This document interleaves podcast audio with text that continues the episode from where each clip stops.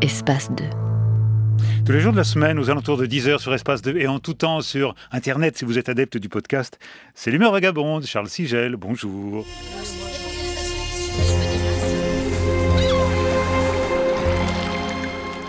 Nous nous attachons cette semaine, et puis la semaine prochaine aussi d'ailleurs, à suivre les pas de Jean-Jacques Rousseau. Ce sera la troisième émission.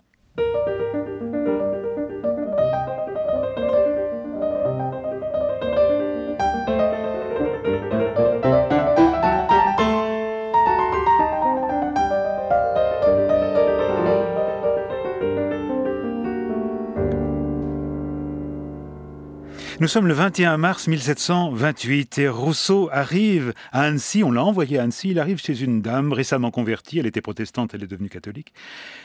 Une dame qui l'accueille, une dame qui était née à Vevey, Françoise de la Tour, orpheline de père et de mère, elle avait été élevée par des tantes, puis elle avait épousé à 14 ans le seigneur de Varence, on disait Waran à l'époque, qui avait servi comme officier le duc de Savoie, puis le roi de Suède, et enfin s'était mis au service de Berne. C'est à Vevey que Madame de Waran, donc, s'associa avec un réfugié huguenot pour créer une fabrique de bas de soie, laquelle fit faillite. Alors elle s'enfuit à Évian, où elle trouva le réconfort et l'hospitalité de l'évêque de Genève et Annecy. Et comme elle avait de la reconnaissance, eh bien, elle abjura le protestantisme à Annecy devant la chasse de Saint François de Sales. Le roi de Sardaigne euh, accorda une pension à cette âme qui avait été sauvée de l'hérésie. M. Douaran demanda le divorce. Il demanda qu'elle renonçât à ses biens.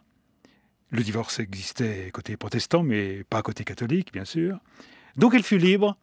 Elle fut libre et elle s'installa à Annecy, où donc, potelée, rondelette, accorte, rieuse, le teint très frais, l'œil vif, elle apparaissait comme étant la séduction même. Mais alors que faire de ce jeune homme qui lui tombe sur les bras. Ce jeune voix, ce Jean-Jacques. Il y a là, dans la maison, un gros manant nommé Sabran, qui est en train de baffrer à la table de la dame.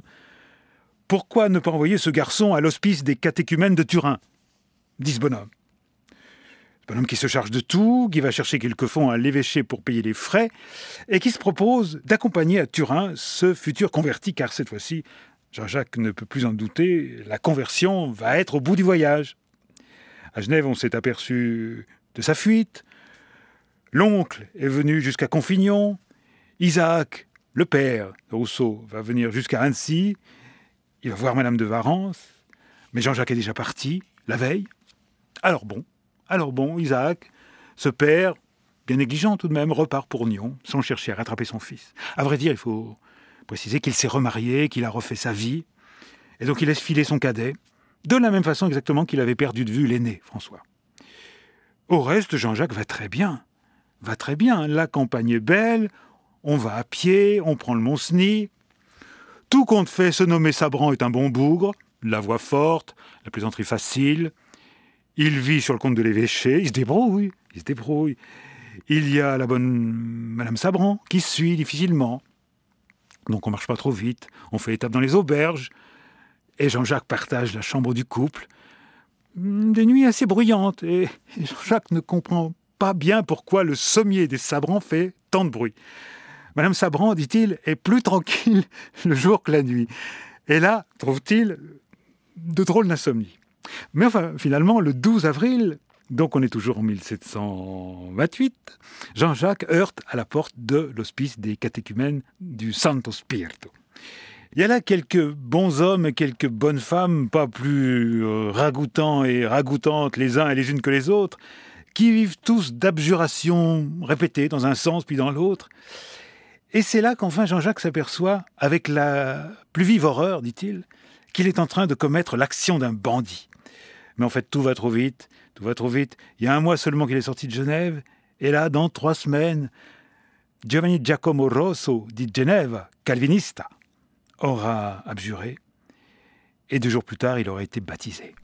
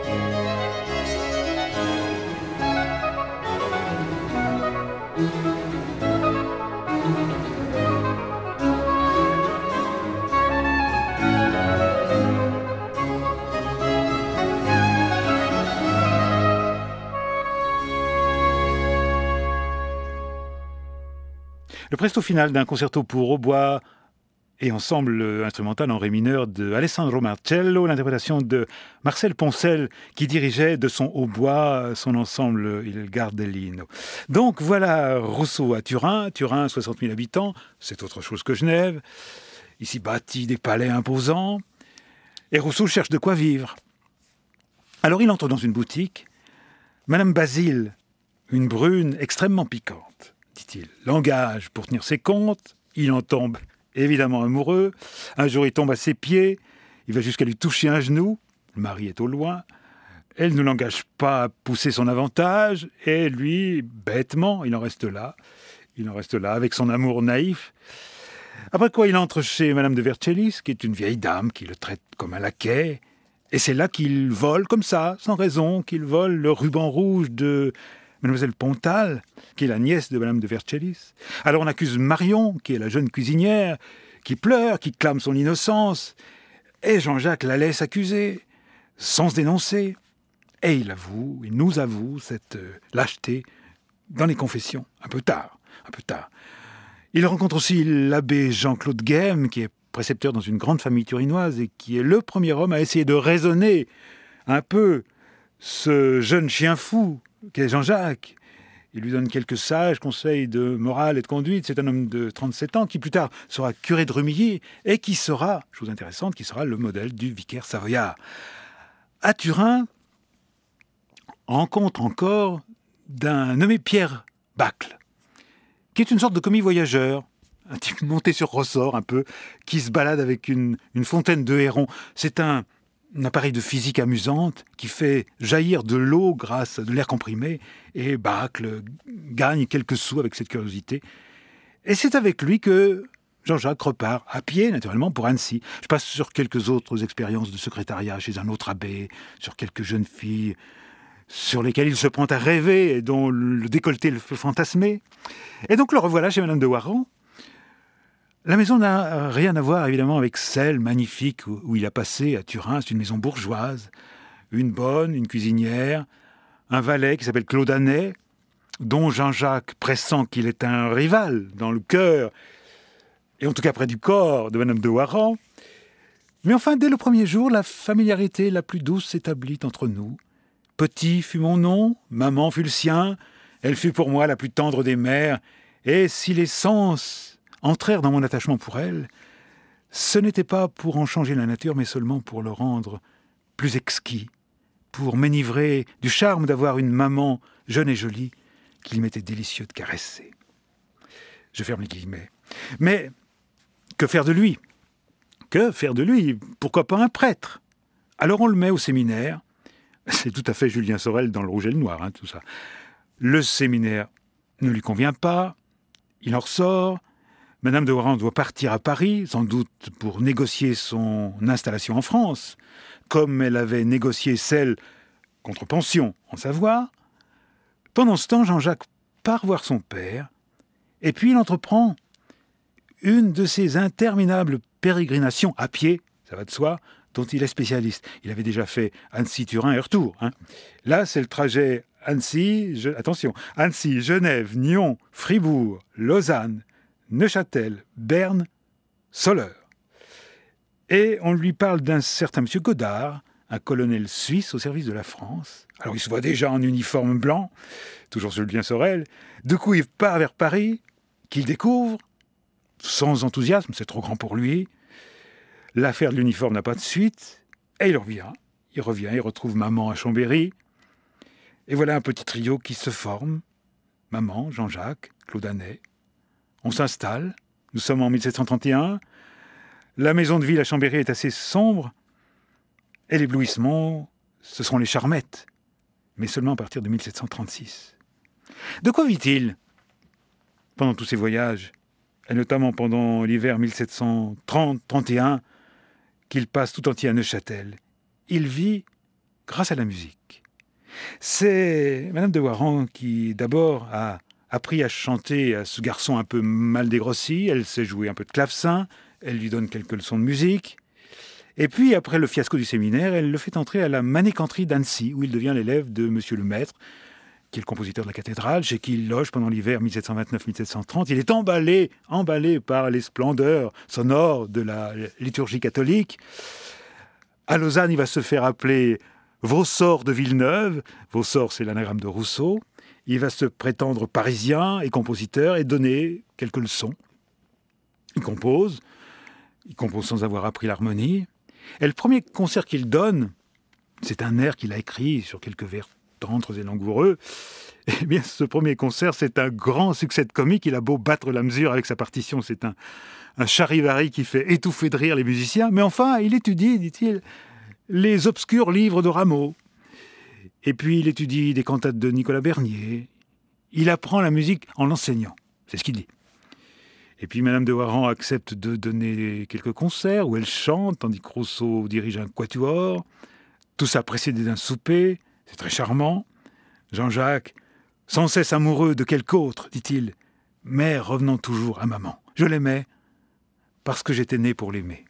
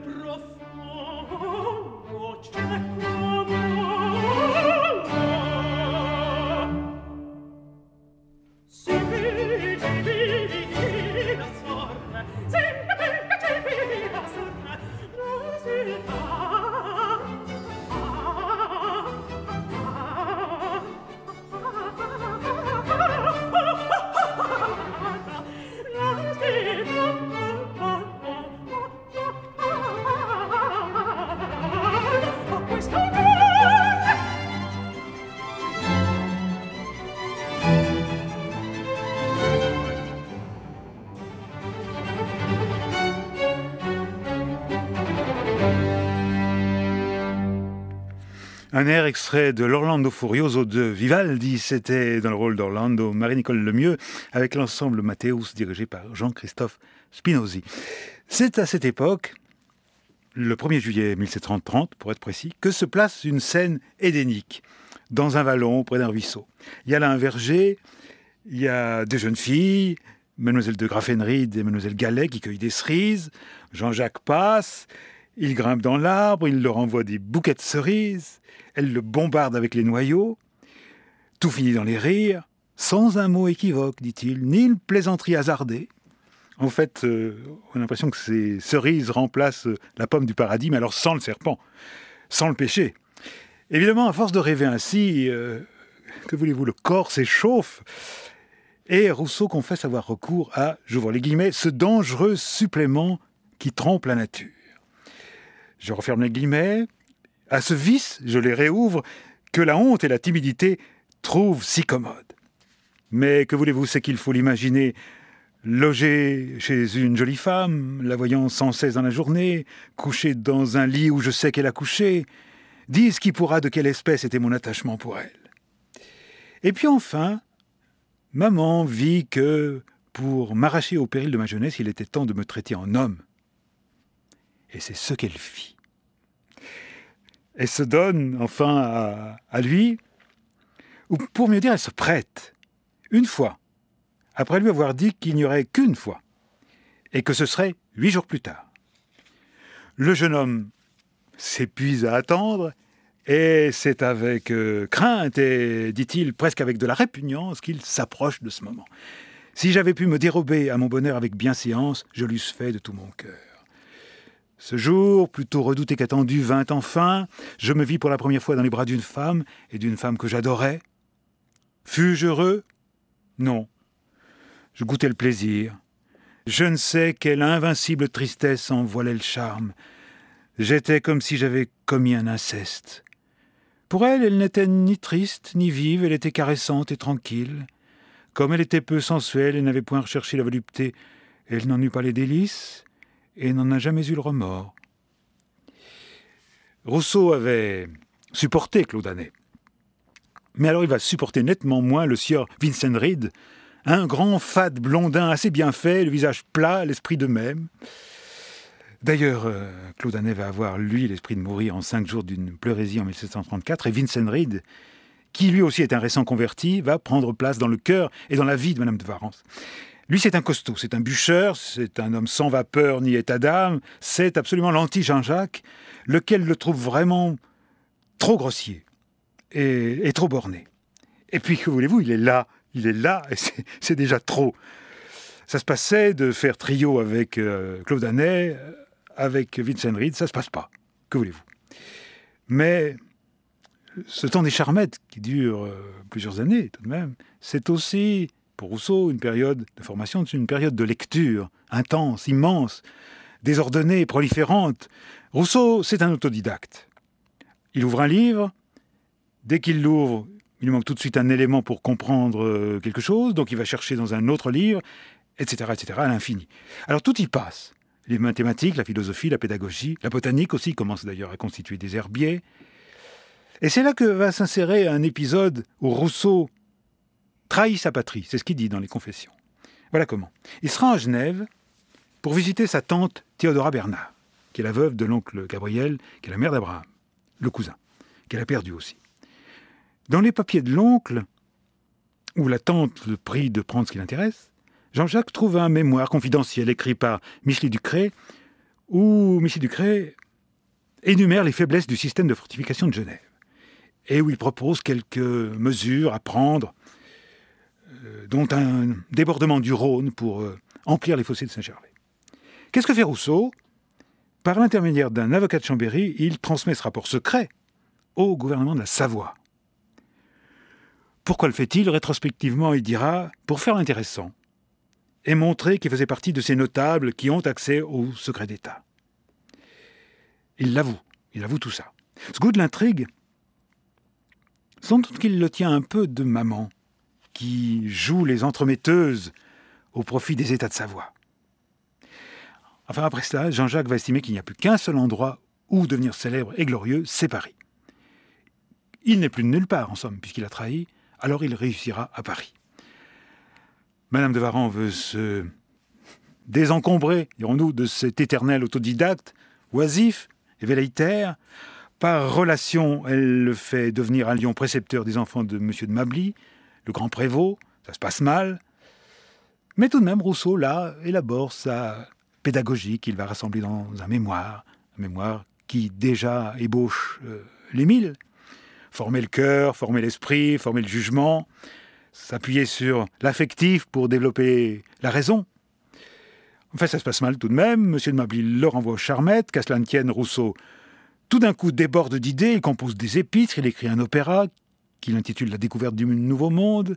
Déjà, à Chambéry, il avait composé Iphis et Anaxareth, un opéra tragédie. Et puis surtout, il élabore ce qui doit à coup sûr lui apporter pense-t-il, la gloire, c'est-à-dire un nouveau système de notation musicale qui remplacerait les notes sur les portées, une notation de la musique par des chiffres 1, 2, 3, 4, 5, 6, 7 qui rendrait la transcription d'un ton à l'autre immédiate, facile, automatique. Avec cette invention, enfin, il pense réussir, donc il monte à Paris. L'abbé Mably, le frère du grand prévôt de Lyon, Abbé Mably, d'ailleurs euh, illustre historien, lui remet des lettres de recommandation auprès des différentes sommités qu'il y a à Paris, dont Réaumur. Réaumur accepte de patronner son jeune ami auprès de l'Académie des sciences, qui se penche sur le système Rousseau, le trouve fort bien expliqué, mais fait remarquer que le père Souetti, un cordelier, au siècle précédent, avait proposé à peu près la même chose, et que donc Rousseau apporte une nouveauté qui n'est ni neuve ni utile. Rousseau est vexé, il est vexé qu'on lui oppose ce vieux cordelier du siècle précédent, et il est accablé, surtout quand Rameau lui-même, Rameau, le grand Rameau qu'il rencontre, lui exprime que ces chiffres peuvent peut-être satisfaire l'intellect, mais guère les yeux des musiciens. Il n'y a rien de plus lisible, de plus figuratif que des notes qui montent et descendent sur des lignes. Désespoir de Rousseau à entendre cette sentence de Rameau. J'avais 30 ans et je me trouvais sur le pavé de Paris où l'on ne vit pas pour rien. Donc retour à une vie indolente, velléitaire, promenade au jardin du Luxembourg, fréquentation tout de même de personnages brillants, à défaut d'être nombreux, Marivaux, Mably, Fontenelle. Il écrit et il publie sans succès une dissertation sur la musique moderne, il rencontre Lamoignon, qui est le président du Parlement, il devient le commensal des Dupin, l'une des grandes fortunes de Paris. Il est, pour eux, un original, un citoyen de Genève, on l'écoute gracieusement. Et même, et même on le recommande à M. de Montaigne, qui est l'ambassadeur de France à Venise, qui va l'engager comme secrétaire. Et donc voilà Jean-Jacques dans la Sérénissime.